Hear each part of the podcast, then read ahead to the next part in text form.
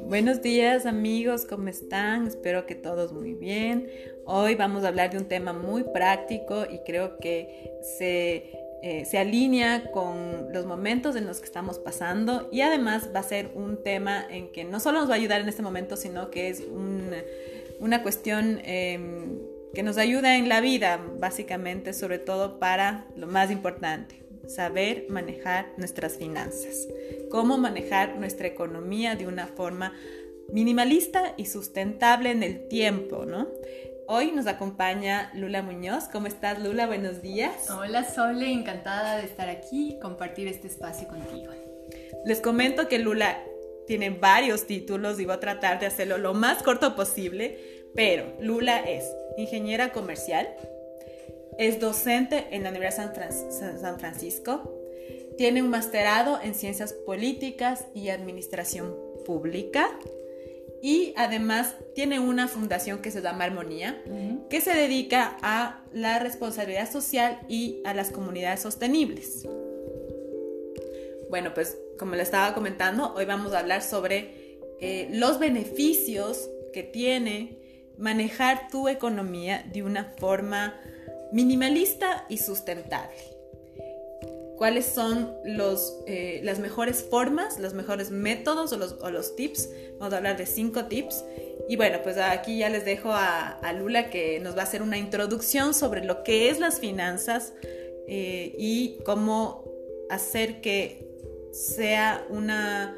Eh, cómo, cómo lograr que nuestras finanzas tengan una un camino sostenible en el tiempo y sobre todo que sea como una educación para que no volvamos a caer en los mismos em, errores que a veces cometemos cuando tenemos un poquito de dinero, cómo ahorrar, cómo evitar caer en las, en las deudas de las famosas tarjetas de crédito.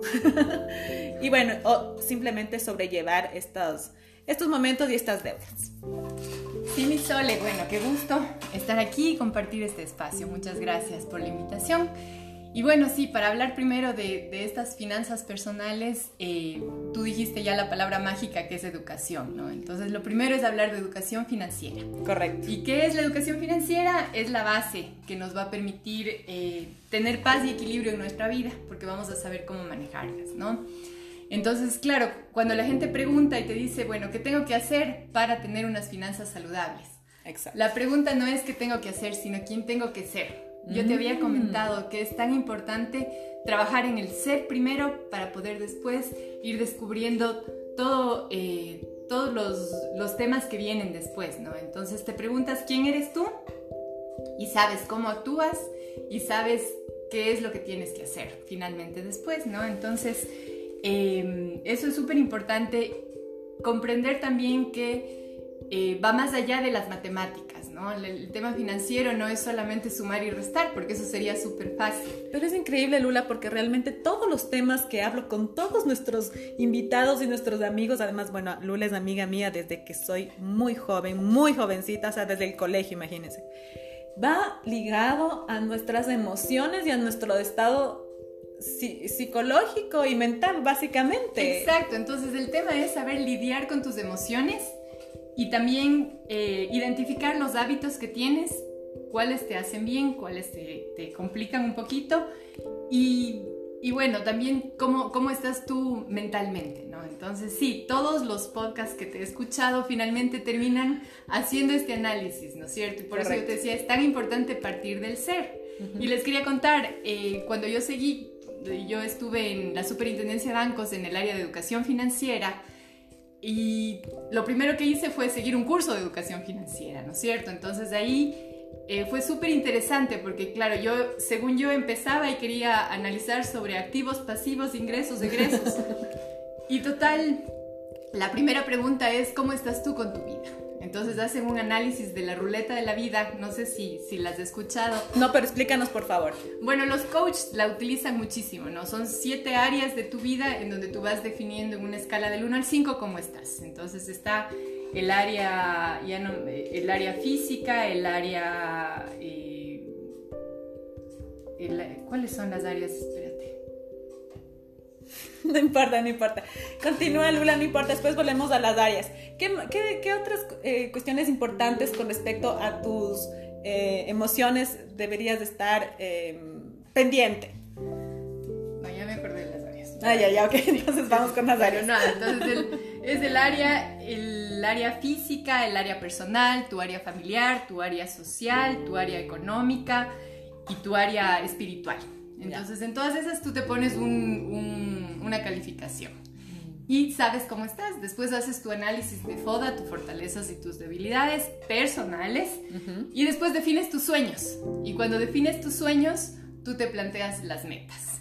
Y eso es la base para una educación financiera, aunque no lo creas, porque cuando te defines tus metas, tú ya sabes hacia dónde quieres ir y sabes cuánto vas a necesitar para alcanzar Así es. hacia dónde. Correctamente, sí, sí, sí. Entonces, esa es toda la magia, mi sol, y finalmente eso es lo que necesitas eh, conocer para poderte organizar.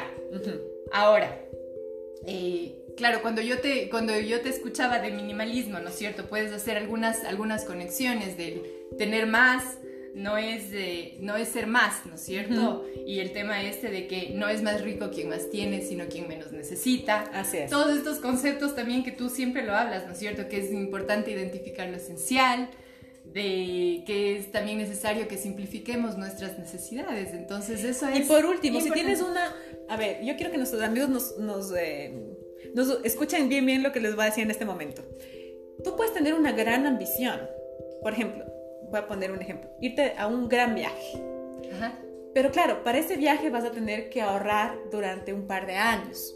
Pero si tú ya tienes en mente este gran viaje, pues poco a poco tú vas a ir en esa dirección y ya no te vas a gastar ese dinero o en, cositas chiquitas o banales que tú dices, ay, este impulso o esto me gusta o esta ropa o, bueno, ¿no? Porque justo ah, también hablábamos en algún momento en que todas nuestras ansiedades y nuestros es como que eh, desembocan o, o tienen un, em, em, una acción de ir a comprar y no porque quieras comprar, sino porque tienes solo ese dinero específicamente, no tienes tanto dinero, sino tienes ese poquito dinero y te compras lo más rápido que puedes.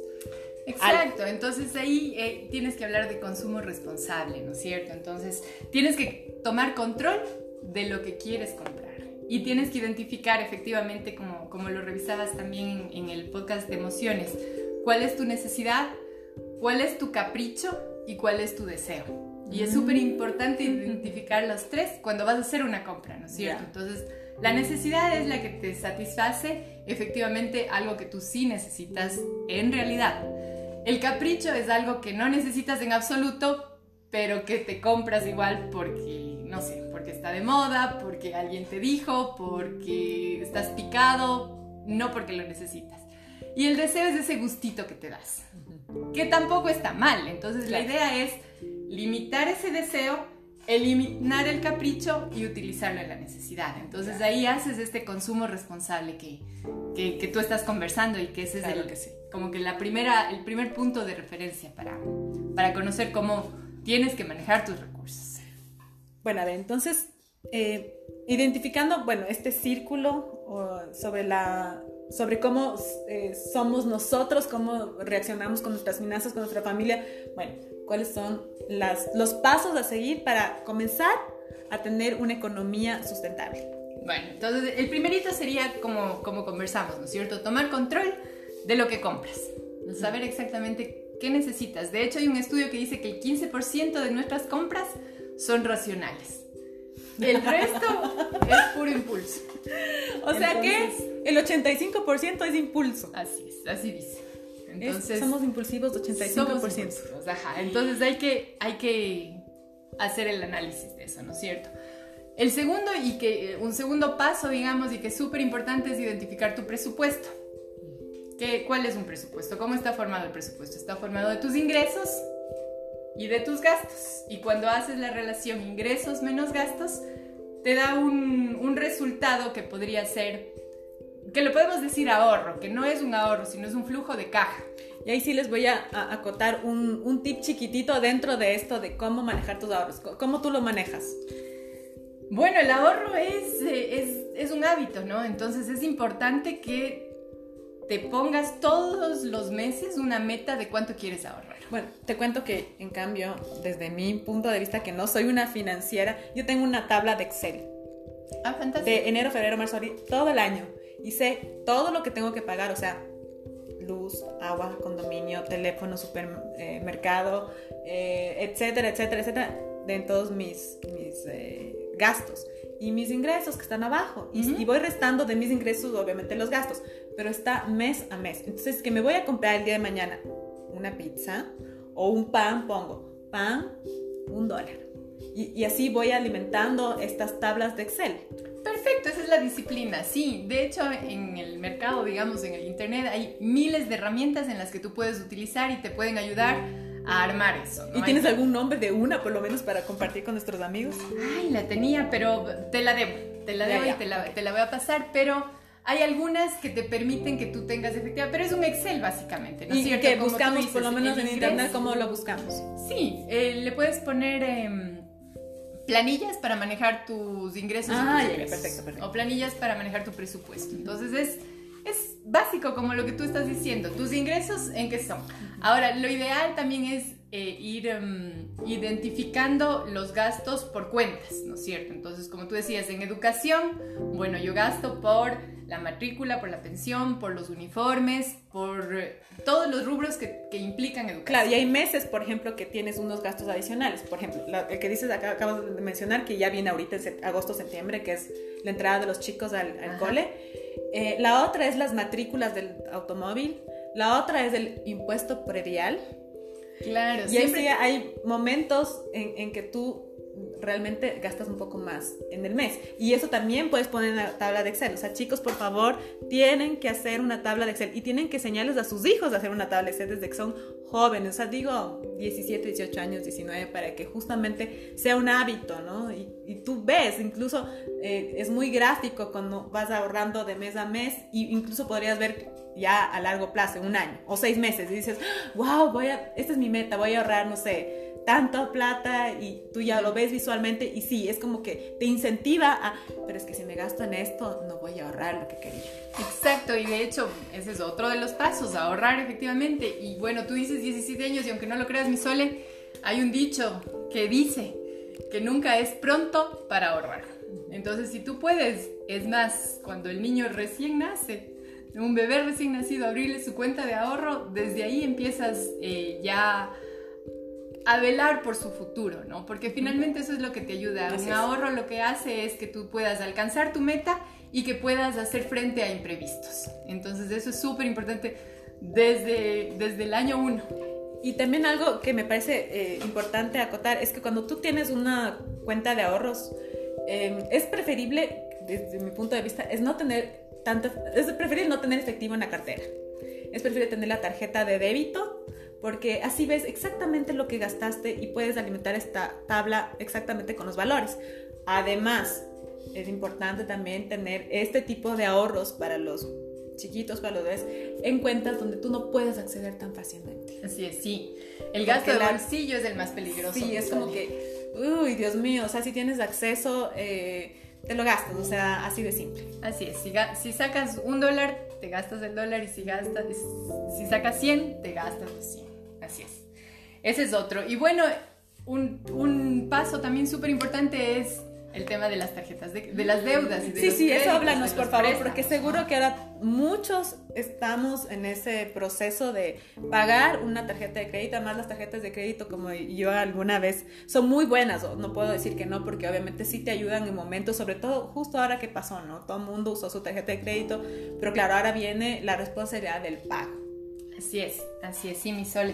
Bueno, lo primero es evitar la deuda, ¿no? El, el, el, primer, el primer paso es evitar al máximo, ¿no? No sé si cuando nos vamos al Supermaxi siempre te preguntan cuando tú acabas de hacer la compra si es que es débito o crédito. ¿Y qué difícil? Y eso es... No, de, débito. No, no puede ser difícil, nunca me suele, porque si es que ese consumo del día a día lo conviertes en un consumo de crédito, es una bomba de tiempo. Así Entonces, imagínate que tú por leche, huevos y pan digas que va a ser diferido. A la semana siguiente vas a tener que también diferirlo y eso es peligrosísimo. Entonces, yo sí digo, lo primero es que por favor no nos pregunten si es que queremos pagar débito o crédito un, un tema de consumo, o sea, regular. El consejo es débito, débito, débito. Sí, porque además es algo, es una necesidad. No es que ahora vas a necesitar y pasado mañana ya no, sino que es algo cotidiano del día a día. Es, exactamente. Y bueno, lo, lo sugerido también es que un crédito, que cuando tú compras algo a crédito sea de algo que dure más de lo que dura tu deuda.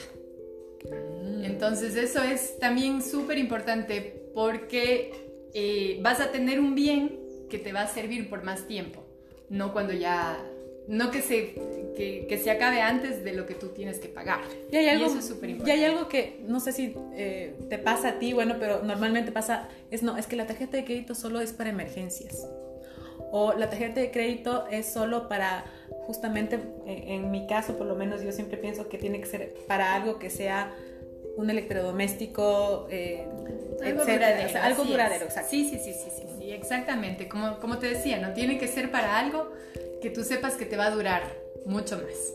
Ahora también el tema de las, de las tarjetas es súper importante no solo pagar los mínimos, porque la tarjeta mm. te sugiere que pagues un mínimo y si tú pagas el mínimo, igual te sigue cobrando el interés sobre lo que te falta. Y no solo el interés, sino que si es que eres una persona eh, em, asidua a las tarjetas de que tú gastaste, por ejemplo, eh, no sé, me voy a inventar una cifra, 200 dólares y tu mínimo es 100. Tú pagas los 100, pero el, día, el mes siguiente otra vez gastaste los 100. Exacto. se, vuelve una, se vuelve una bola de nieve, como decíamos, ¿no es cierto? Entonces, claro, eso es eso es súper importante tomar en consideración. Y bueno, hay, hay, también hay algunos tips, digamos, para ir reduciendo tus deudas, ¿no es cierto? Y también, si es que tú tienes muchas deudas pequeñitas, es primero que tienes que pagar esas deudas pequeñas para después ir a las segundas. Y si mm. tienes muchas pequeñas, lo, algunas personas también recomiendan incluso que te, que te endeudes por algo, por bastante para que puedas pagar las pequeñas. Así solo tienes una deuda. Ah, ya, Entonces tratar de simplificar tus deudas a las mínimas para poder después irlas pagando. Y otro tip importante que voy a, acotar en este, en este tema de las tarjetas de crédito es que a veces, amigos, las, muchos servicios te dicen, no, no, es que le vamos a cobrar su tarjeta de crédito. Por ejemplo, en Internet. Entonces te cobran un servicio mes a mes, que también es necesario, hablando de, los, de los, gastos que son necesarios y cotidianos, y tú no te das cuenta, pero te están cobrando en esa tarjeta de crédito, no lo sientes. Y en realidad es un gasto cotidiano que tiene que estar en tu cuenta de ahorros y no en la tarjeta. Así es, sí, es súper importante eso, tomar en cuenta. Hay los seguros también, que no todos son malos, hay seguros interesantes y que tienen que ser considerados como un gasto fijo. Lo que tú decías, es importante identificar lo que es un gasto fijo de lo que es un gasto variable. Entonces ahí lo vas... Como el seguro del auto, por ejemplo. El seguro del auto tiene que estar directamente en el débito de tu cuenta de ahorros y no en la tarjeta de crédito. Porque además, además te, te, dicen, no, no es que si le ponemos una tarjeta de crédito le vamos a dar, no sé, el 10% de descuento, el 20% de descuento, o le vamos a cobrar 10 meses en lugar de 12. Así es. De, por ejemplo, en los seguros, me refiero. y a la final, ¿qué es lo que pasa? Eh, estas empresas o se aseguran que, claro, en la tarjeta de crédito tú puedes eh, debitar tranquilamente y no va a haber una deuda para el servicio, o sea, para el seguro, para el internet, o sea, por eso te venden esta, y estos chicos, por favor, estén atentos, te venden este, esta simplificación de hacerlo de, tu tarjeta y no de tu cuenta. Porque en cambio en la cuenta puede ser que tal vez un día no tuviste, bla, bla, bla. Bueno, pero en cambio en la tarjeta ellos se aseguran de que ese valor está cobrado para su beneficio a la final. Así es. Sí, sí, sí, mi sole. Pero también hablamos de los seguros, por ejemplo, el seguro de desgravamen, que es súper importante que cuando tú tienes una tarjeta ah, lo, puedas, eh, lo puedas contratar.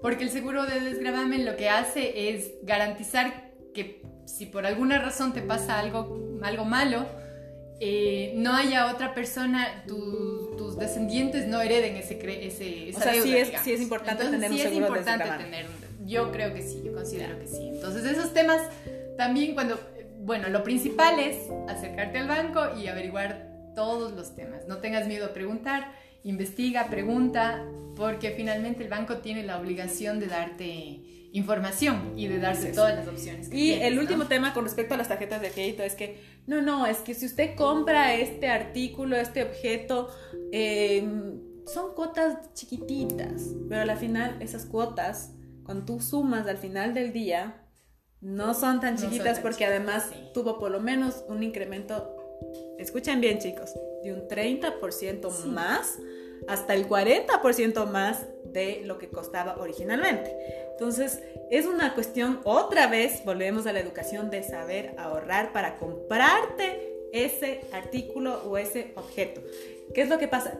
Tenemos esta inmediatez, o sea, queremos algo inmediato, queremos algo rápido, queremos saciar esa necesidad hoy. Exacto. Y no somos capaces, como hablamos también contigo, Lula, antes no era tan inmediata las cosas. O sea, si tú querías un par de tenis, como tú me explicabas, o sea, tenías que esperar a tu cumpleaños, a Navidad, al máximo, y, tal vez ahí tenías tus tenis. Claro, sí, sí, sí. y ese es el reto con, los, con las nuevas generaciones, ¿no? Aprenderles también, educarles en estos, en estos hábitos de consumo.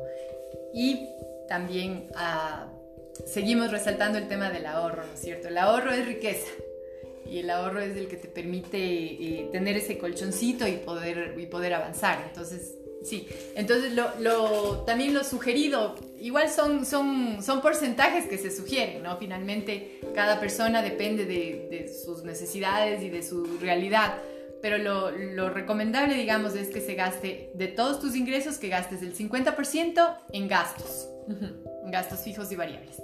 Un 40% que gastes, eh, que, que, lo utilices en el pago de tus deudas. Y un 10% que lo ahorres. En términos así súper generales, ¿no es cierto? Pero lo ideal es eso.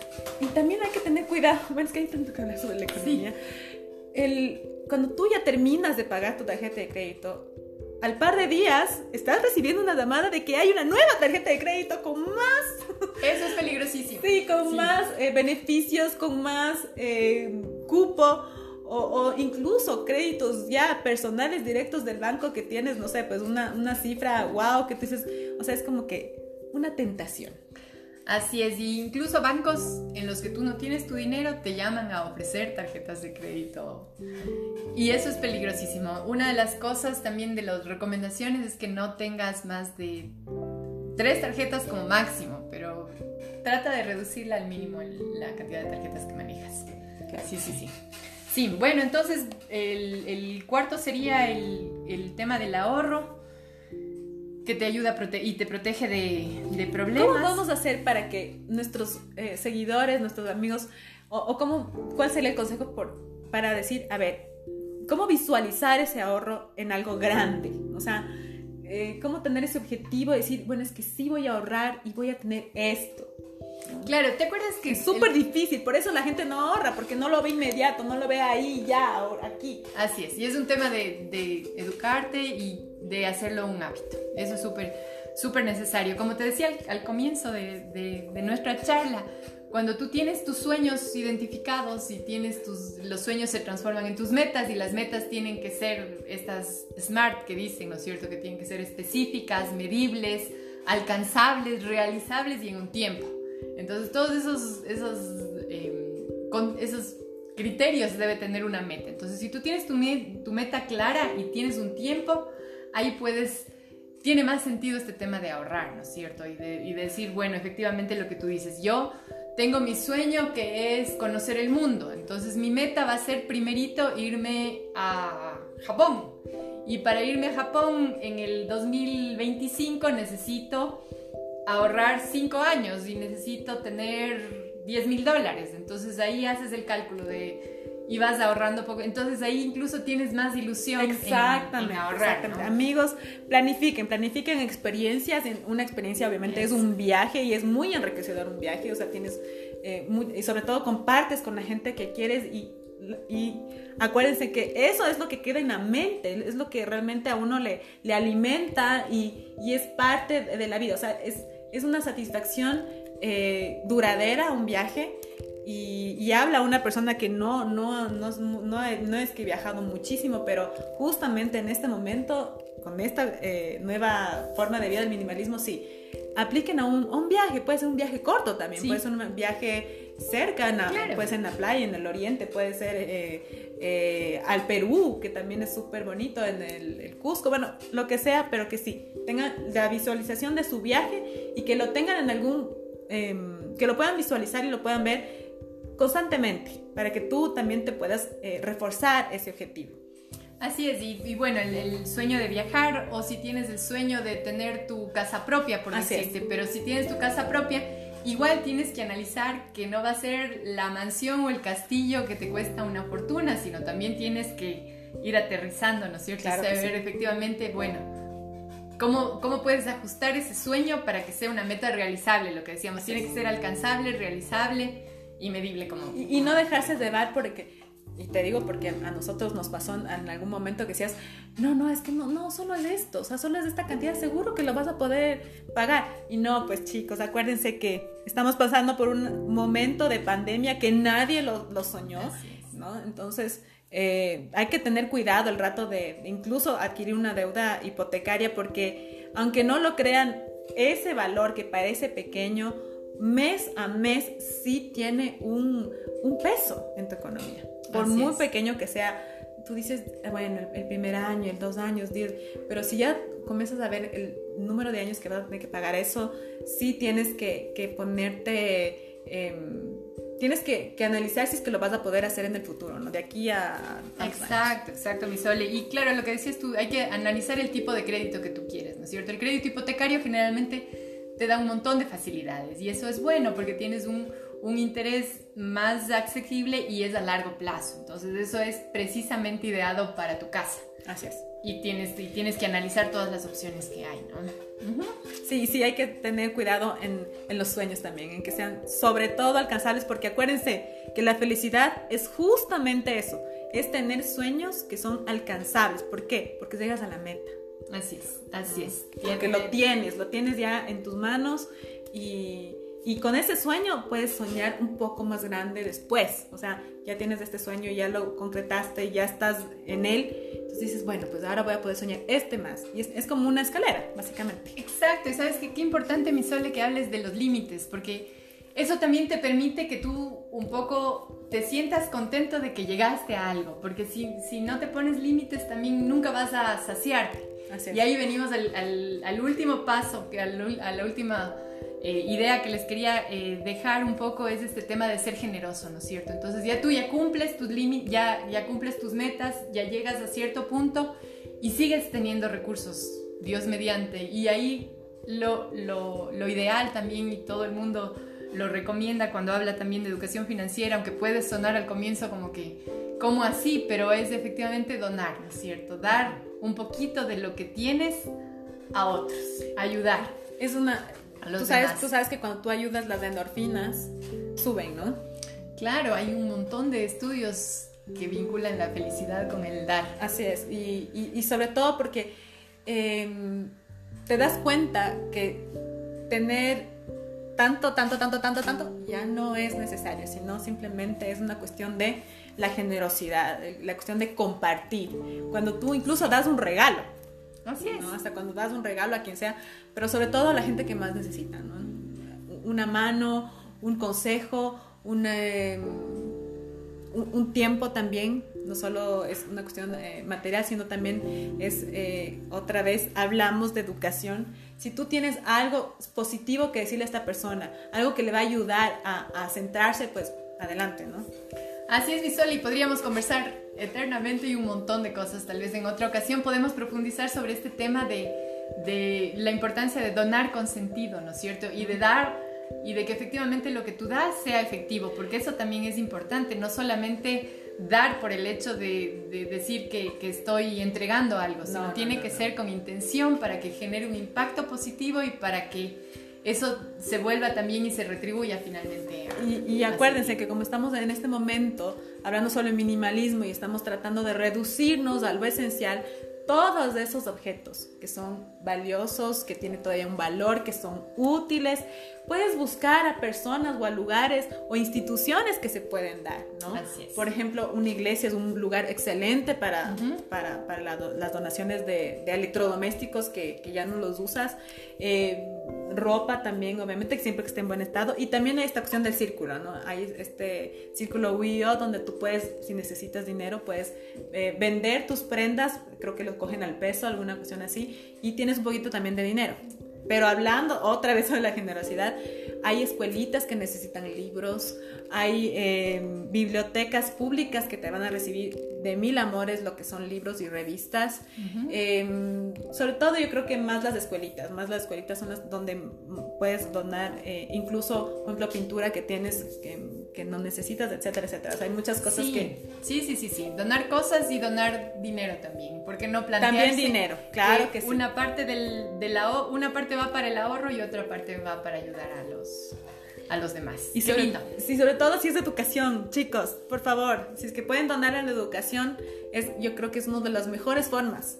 Sí, sí, sí, sí, sí, sí. Ahí, ahí, tienes que identificar cuál es tu causa, mm. qué es lo que te llama. Así es. Ajá.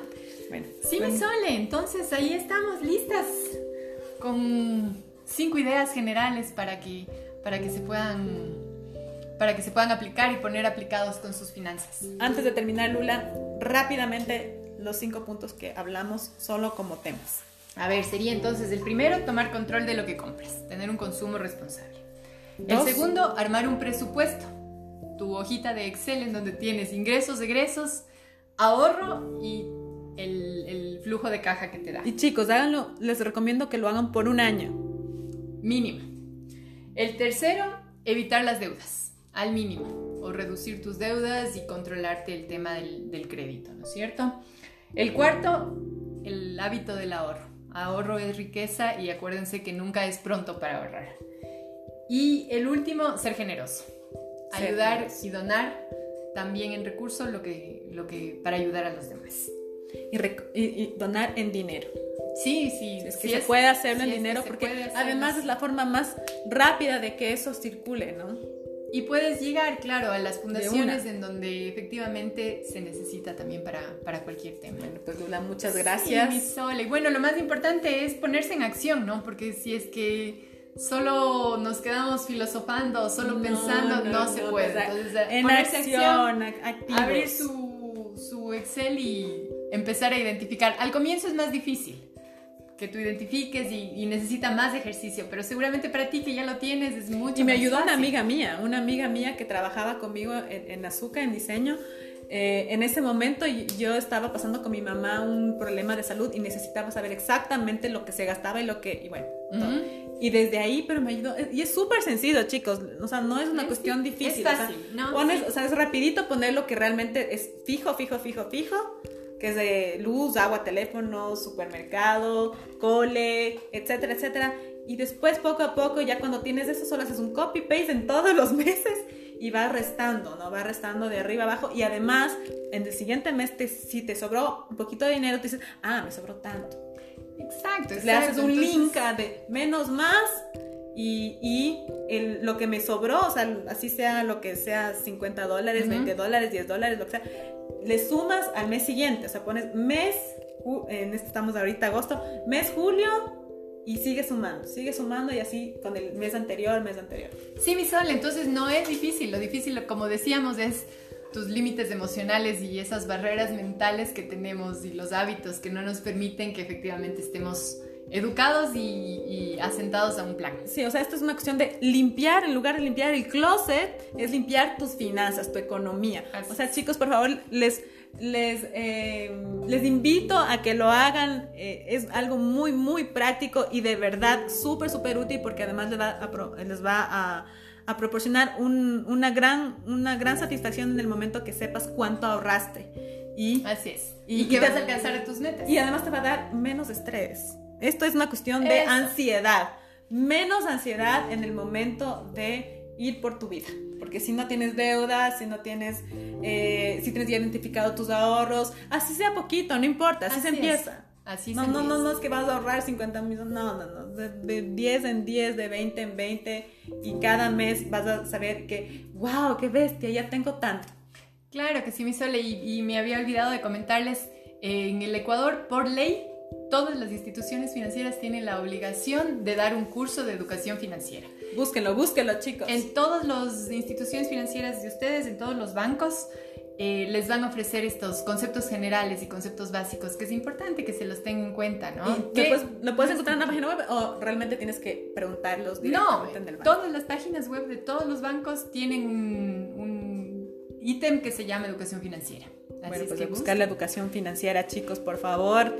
Es lo más importante, bueno, uno de los puntos más importantes para ser felices. Así es, felices y con equilibrio. Exacto. Bueno, gracias Lula, ha sido un gusto. Sole, también. Y bueno, pues estaremos ya en nuevos podcasts porque este tema de la economía es corto para, para 35 minutos. Así es. Bueno, un abrazo, gracias chicos por escucharnos y vamos, vamos, que ahí se puede hacer una limpieza de esa economía. Adiós, que pasen una linda tarde, una linda noche, bye. Thank you.